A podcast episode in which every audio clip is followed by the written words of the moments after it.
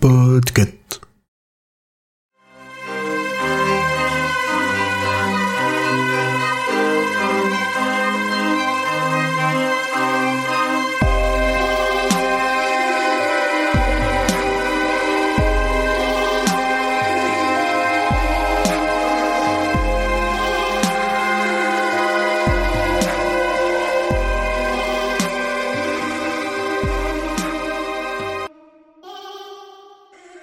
Oui, parce que c'est vrai que j'ai jamais dit que je, que je faisais cette partie-là. Oh, papa, ça va pas commencer maintenant à avoir des revendications. hein. Au part du principe que je le fais, euh, j'ai pas dit que je le faisais, donc je le ferai pas. non, mais alors, oh là là, et puis alors, quelle importance dans l'univers euh, je- je- En gros, je vais dire tout ce qu'a dit Emmerich, sauf un truc. le titre original, c'est Battleground. En VO, c'est paru en 72 dans Cavalier, et puis après en 78 dans Night Shift, le recueil. En France, le recueil, il est paru en 80 dans Danse Macabre. Et la nouvelle, vu qu'elle avait, vu qu'elle avait été publiée dans Cavalier, qui est un, mag- un magazine masculin en anglais, elle a aussi été publiée dans Lui, numéro 203, en 80 en France, sous le titre Attaque à main armée. Ça, c'est. Pardon? que personne ne connaissait ça. Ça, on dirait, euh, on dirait les, les titres québécois des films. Non, mais il y a un moment, euh, les traducteurs, euh, ils ont vraiment fait LEA là à la fac ou euh, Mais tu vois, même comme Battleground et Petit Soldat, en vrai, Petit Soldat, ça marche bien, mais c'est pas, euh, c'est pas ce que ça veut dire, quoi. Ouais, mais limite, ça, bataille, te, ça te dévoile le twist. Bon, c'est une nouvelle, hein, mais ça te dévoile le, le twist dès le titre ou Battleground, tu sais qui ça va péter, mais tu sais pas quoi. Mm. Ouais, le attaque à main armée, c'est rigolo. Et c'est absolument tout ce que j'avais à dire sur la partie importance de l'univers de King. J'ai noté Ah, d'autres parfait. trucs, mais c'est la partie. Ah ouais? Putain, Ouais. mais moi j'étais sûr que t'allais nous dire oui, bah en fait la mère de Maurice, euh, on la voit dans euh, un autre truc euh, qui en lien avec la tour sombre ou l'organisation. Que dalle. Pas en fait, tout, Hans non. Maurice, euh, c'est un avatar de machin. Non? Eh oui, parce qu'en fait, si t'additionnes ces lettres et que tu multiplies par pi, ça fait 19. Même pas, que dalle. Je suis Que déçu. dalle. Je suis sacrément déçu. Rien. Bon, Parfois, Eh ben, une histoire se suffit et se tient à elle-même. Mm. Et bah, du coup, on enchaîne direct avec les adaptations du livre. Et c'est Grand Poil qui. euh, Ah, pas de soucis. Je comprends, oui. Comme je le disais avant d'être coupé par le générique, Il est pressé, Julien. Il je est, suis pas il est pressé. Attends, Il faut que ce soit dynamique, il Il faut y a du match punch. on n'aime pas les silences dans le podcast déjà. Et puis, en fait, avec Emmerich, ça fait longtemps qu'on n'a pas présenté et tout, donc on n'a pas encore, toi, tous tous nos, nos moments, où on sait, tu vois, avec un petit regard qu'on peut lancer le jingle. Fais-moi un petit comme ça, tu vois, la prochaine fois, et je saurai que je peux lancer le jingle. Grand Poil qui est allé recopier un site de référence. Ah ouais, alors là, faut vraiment euh, zéro info, donc flemme, c'est euh, c'est Wikipédia effectivement directement. Oui. Par c'est contre, même pas. Stephen King France? Bah Non. non, parce qu'en fait, euh, les adaptations, elles sont trop vieilles pour que j'en ai parlé sur le site, tu vois. Ah ouais, on fait du jeunisme comme ça, euh, c'est trop fait. vieux. Et Absolument. Mais j'aurais des trucs à dire en plus au cas où, parce qu'il faut quand même que je la ramène à un moment C'est quand, même, euh, quand même moins vieux que euh, les évadés. Hein. Bah ouais, mais les évadés, tu trouveras pas de news qui dit que le film sort. Tu trouveras des trucs qui dit il est meilleur film parce que les gens ils ont. Il n'y a pas eu de news comme quoi il y a une réédition euh, Blu-ray HD 4K, euh, tout ça? Bien sûr que si, que j'ai Ah. Et j'ai même pas eu le numéro 19. Et ils le font pas ça pour Stan Mamie, parce que tout le monde s'en fout. Ah non, parce que les Voilà. vrais fans n'ont pas besoin d'un objet matériel pour savoir que c'est le meilleur film euh, Tu veux qu'on d'adaptation. parle des montres ou... Non, d'accord. Bon, alors, Un Grand Poil. donc Petit Nous Soldat a effectivement été adapté à la télé en 2006 sous la forme de l'un des épisodes de la série télé Rêves et cauchemars, qui, surprise, est aussi un titre de recueil de nouvelles de Stephen King, mais qui ne contient Putain, pas c'est pas vrai. Petit Soldat. Arrêtez Arrêtez de tout mélanger, putain Ouais. Tu enfin, one job Mais pourquoi est-ce qu'ils appellent ça rêve et cauchemar Ils font pas que des nouvelles de rêve et cauchemar, où il y en a des très bien aussi, ils auraient eu de quoi s'occuper. Non, ils ont mélangé. Donc euh, ça, c'est très con. Euh, Rencho est interprété par euh, William Hurt, qui ne prononce pas une parole de tout le film, enfin de, toute de tout l'épisode de la série, à part des grognements, il fait. T'es sûr que c'est pas adaptation russe, hein? Non, non. L'adaptation russe, il parle pas non plus, effectivement. Ah, c'est marrant parce que William Hurt, il, est, il a fait l'audiobook euh, de, euh, de Cœur perdu en Atlantide en anglais, de Hurt in Atlantis. Ah oui, je me souviens. Du coup, c'est drôle qu'on l'entende pas, euh, qu'on l'entende pas là. Non, là, vraiment, euh, il y a peut-être, allez, il y a peut-être deux mots qui sont prononcés à un moment et il y a le, et autrement il écrit et autrement il dit rien, il grogne. Mais euh, c'était, enfin, pour le coup, il, il était très bien dans le rôle. Je l'imaginais bien par rapport à ce qu'on voyait dans le, à ce qu'on, ce qui est décrit dans la, dans la nouvelle. Euh, c'est une adaptation très fidèle, avec cependant quelques petits ajouts, notamment le meurtre de Hans Morris, euh, qui est, euh, Ouah, ça sert pas à grand chose, mais on nous, on nous montre comment il a assassiné euh, le, le, le fabricant de, enfin le, le CEO des, des jouets dans une pièce avec plein de jouets partout, tous plus creepy les uns que les autres en plus. Euh, et celui qui joue le euh, Hans Morris, euh, c'est un acteur qu'on a déjà vu, j'ai oublié de noter son nom. Euh, dans les Mad Max, par exemple, il jouait ceux qui est dans, les, dans le Mad Max 2 ou dans le 3, dans le Thunderdome.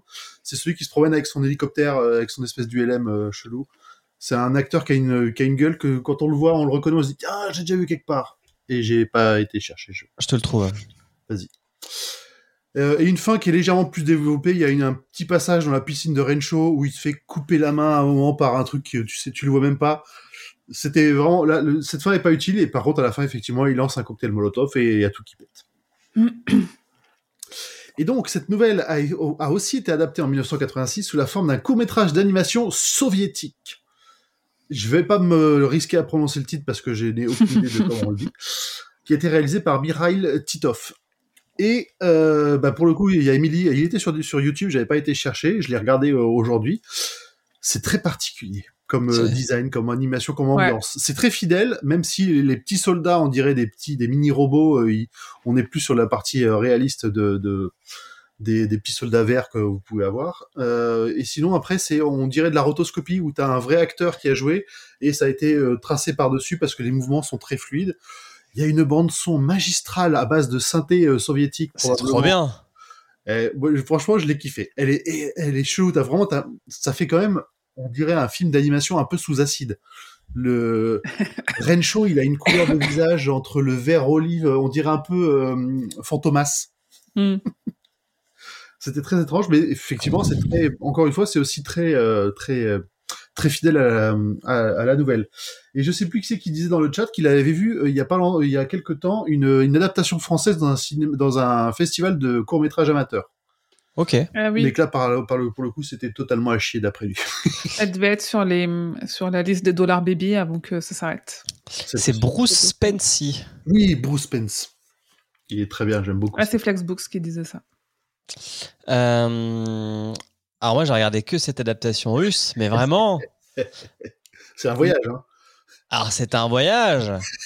Il est pas 22 heures passées, mais faites-le, euh, le faites pas sobre, hein, je pense, pour le vivre à fond, parce que c'est vraiment très bizarre. Ah ouais, C'est- ouais. Rien, qu'en le regardant de manière euh, dans le train, dans un contexte tout à fait neutre, je me suis senti sale. Gardez-le pour un lendemain de cuite, un, un dimanche matin après une grosse fiesta Ouais, samedi, ouais, voilà. ou un samedi matin après une grosse fiesta vendredi. Ou quand tu cuisines tes pâtes et que tu rentres de soirée. Tu te mets on ça, je pense, on que tu fais des le- cauchemars On après. mettra le lien YouTube dans la description de, de l'épisode parce que ça vaut le coup d'être partagé Oui, quand même. oui, ça vaut le coup. Ouais, c'est clair. Et ouais, énorme bande son, énorme bruitage. Euh, je ne sais pas pourquoi, mais du coup, il, il parle parfois en anglais, donc du coup, c'est retraduit en russe par-dessus. Ouais, ça c'est un, un classique euh, chez les Russes, c'est que il laisse la voix et il y a un doubleur par dessus la voix de l'acteur d'origine. Donc ça fait un décalage, tu comprends rien du tout. Et la, la voix off dit aussi les trucs qui sont écrits en anglais sur le dessin. Ah oui. Voilà. Mais c'est à base de. Et De puis il tire des, il tire des. Enfin, des balles, c'est des, c'est des rayons laser. C'est ça qui est trop drôle. piou, piou, piou, piou, piou, piou. Et on vous l'a vendu, hein. Ça, ça pourrait être un épisode de G.I. Joe. Très très bonne série, G.I. Joe. Non. C'était bien. Euh, Émilie, t'as dit que t'avais peut-être des choses à rajouter. Oui, euh, euh, pas sur l'adaptation russe, mais sur l'autre, l'épisode. Il a Mm. été écrit par Richard Christian Matheson, qui Oui, est le fils oui, j'ai oublié de Richard dire. Matheson. Je voulais le dire. pardon. Richard Matheson, gros gros auteur de SF et notamment de euh, Je suis une légende quand même. qui Je suis beaucoup- légende d'ailleurs. Je suis légende, qui a beaucoup influencé King. Euh, King ayant lui-même aussi écrit une introduction à un recueil de nouvelles de R.C. Matheson, du coup. Euh, L'épisode, il a gagné quand même des Emmy Awards et du coup, il a le Matheson, il a produit un livre en 2012 qui commémore cette adaptation Ah oui avec euh, ouais que j'ai pas lu et j'ai pas trop recherché dessus, c'est pas le genre de truc que je regarde. Euh, il a participé à ce bouquin-là qui est Perspective on Stephen King un truc en anglais où des gens qui ont collaboré de plus ou moins près avec King euh, parlent un petit peu euh, de. Enfin, là, l'interview, c'est en gros, euh, c'est quoi l'histoire de l'adaptation, c'est quoi les liens entre votre père et King, qui a toujours dit qu'il était vachement influencé par votre père, machin. Et à noter quand même, Richard Christian Matheson, il a aussi écrit le scénario en 2014 de l'adaptation à l'écran de la nouvelle Grand Chauffeur. Je sais pas, ça, le jour où on la fera, je sais pas si on la fera un jour. Euh, Bon, on Grand la fera Chauffeur, un jour. c'est ouais, c'est une nouvelle très très dure avec une adaptation qui est très bien pour euh, ce qu'elle a réussi à montrer, mais que en fait c'est l'histoire d'une autrice qui se fait violer et tout Ah. tourne autour de Ah. ça. Et c'est ah, c'est d'une violence inouïe qui a marqué toutes les personnes qui l'ont lu, je pense. Et euh, il y a une adaptation qui est pas trop mal, vraiment, qui a un, un peu un, un air de téléfilm. Et c'est euh, et donc c'est Richard Christian Matheson qui l'a écrite aussi. Voilà ce que j'avais moi.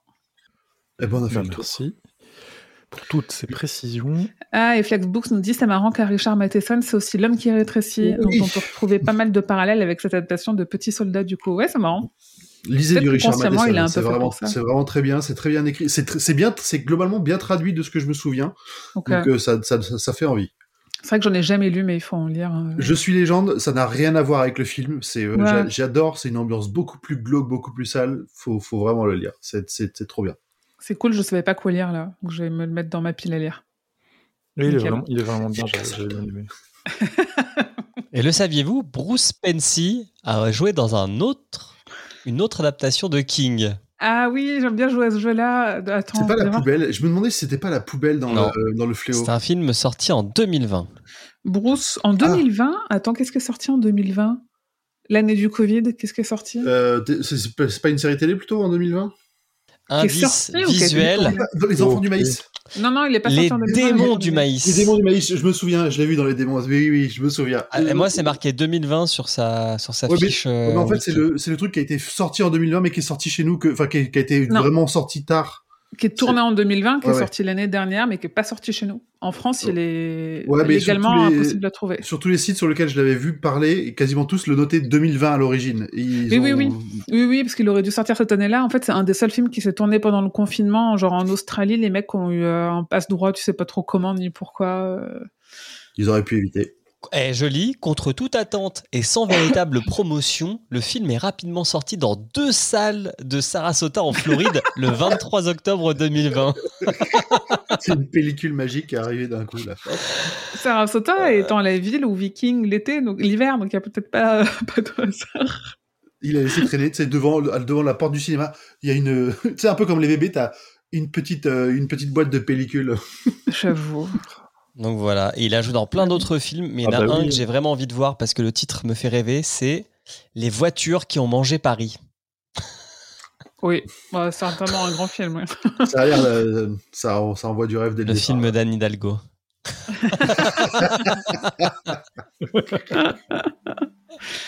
Ouais, ça cache Paris. Bah, ça- il, a, un- il a un sacré palmarès. hein.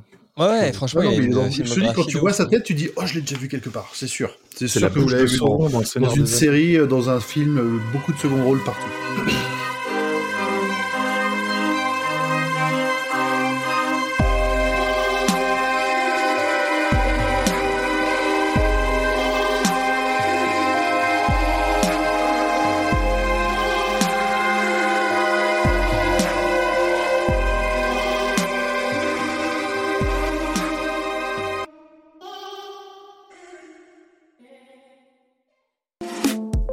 C'est Emily.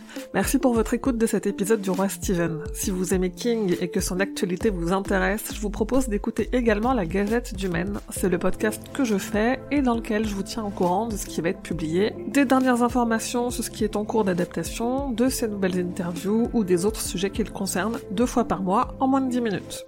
La Gazette du Maine est disponible sur toutes les plateformes, alors je vous dis à bientôt j'espère. Que vos journées soient longues et vos nuits plaisantes.